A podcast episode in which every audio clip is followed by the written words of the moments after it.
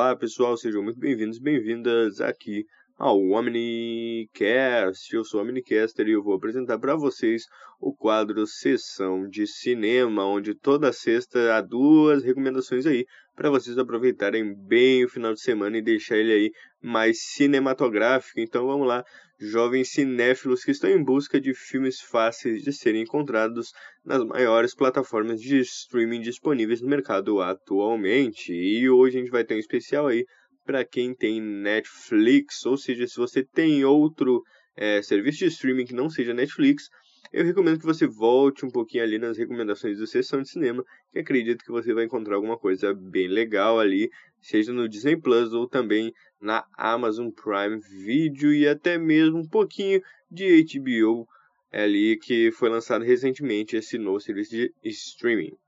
E depois também um colega meu aí, o famoso Mano Ed, que já esteve conosco algumas vezes, vai recomendar para vocês outro filme. Então fiquem bem confortáveis aí, vamos às recomendações sem mais delongas. E o primeiro filme que eu vou recomendar para vocês, que está disponível na Netflix, é um filme de 1982, que eu tenho certeza que vocês já ouviram falar, mas quem sabe não assistiram esse, porque impressionante esse aqui não chega a ser o mais famoso ou mais icônico de todos. E o que eu estou falando é Rambo, programado para matar, com nota no IMDb de 7,7 de 10 e no Rotten Tomatoes de 85%, ali sendo quase 5 estrelas ali, 4 estrelas e meia, pessoal. E para quem não sabe, esse filme aqui conta a história de John Rambo, que é um herói de guerra que, assim como ex-combatentes, não acha, não acha o seu espaço ali na América pós-Vietnã, porque existe um certo preconceito aí com os combatentes e existe toda uma adaptação de quando eles voltam da guerra. E agora, quando ele chega nele ali na, na América de novo, numa cidadezinha pequena, ele vai atrás de um ex-parceiro e para tentar descobrir o seu paradeiro. E lá nessa cidade que ele chega, ele é retido, recebido ali pelo xerife, que é extremamente autoritário, e o obriga a abandonar a cidade. Mas é claro, o Rambo ele se sente ofendido, etc. e não abandona a cidade, então ele é detido na prisão. E é aí que as coisas começam. O John Rambo ele foge dessa prisão e vai lá para a floresta e daí os policiais vão ir atrás dele. Só que eles não sabem ainda que Rambo foi programado para matar. Isso mesmo, pessoal. Acabei de dizer o nome do filme. Mas é isso aí, pessoal. Esse aqui é um filme que, apesar de parecer só o Sylvester Stallone com uma metralhadora gigante na mão, não é isso, pessoal. Não é sobre ele atirar em policiais ou fazer armadilhas bem legais na floresta. Mas sim sobre uma história de um cara que um guerrilheiro que esteve na guerra do Vietnã e a história dele que tenta se adaptar ali ao voltar à sociedade e o jeito que o próprio país dele ali, as pessoas por quem ele lutou, começam a rechaçar ele, começam a rejeitar ele, ou seja, ele lutou na guerra ali pelo seu povo, pelo seu país. É claro que é uma guerra bem duvidosa, como todas as outras, mas enfim, não era isso que deveria acontecer com um veterano de guerra como ele. E então ele se vê numa situação ali onde ele vai ter que voltar a ser ali um combatente e é bem interessante, é uma crítica que se mantém atual até mesmo nos dias de hoje, como por exemplo, mas é claro, mais naquele lado mais é, elevado da América, ali nos Estados Unidos principalmente, e é claro, em vários outros lugares do mundo onde essa, essa rejeição de combatentes, essa dificuldade de se adaptar à sociedade novamente é bem presente, pessoal. Então aí já fica a recomendação desse filme que é baseado em um livro com o título original de First Blood. Ou seja, essa é uma recomendação muito interessante que vocês podem assistir na Netflix. Então já fica a dica aí, pessoal. E agora eu vou convidar aí um parceiro de podcast aí, o Mano Ed, que vai fazer uma recomendação supimpa para vocês de ótima qualidade. Então espero que vocês curtam também e já deixem o like aí e se inscrevam para ficarem ligados em tudo que aparece aqui no canal. E eu apareço aí de novo no final para encerrar o programa. Até depois! Opa, rapaziada, bom dia, boa tarde, boa noite. Antes de mais nada, eu queria agradecer pelo convite. E o filme que eu vou recomendar para os senhores é Free Fire, o tiroteio. Tem na Netflix. É um filme dirigido pela. Nossa, dirigido. Não, é um filme interpretado, né, protagonizado pela Brie Larson. Temos a Capitã Marvel, temos também o Killian Murphy, né, o famoso Thomas Shelby, ou então o espantalho lá da trilogia do, do Christopher Nolan do Batman. Do Batman do Christopher Nolan, né? E brincadeira, rapaziada, não assista esse filme. Esse filme deve ser uma merda, assim, ó, incrível. Eu não vi esse filme, eu não vou ver também. Mas se alguém assistiu esse filme, fala aqui se é bom ou se é ruim. Eu não sei se esse, se esse podcast vai ser pelo YouTube ou se vai ser pelo Spotify. Mas me digam aí, depois, se alguém viu essa merda, se também não viram, beleza.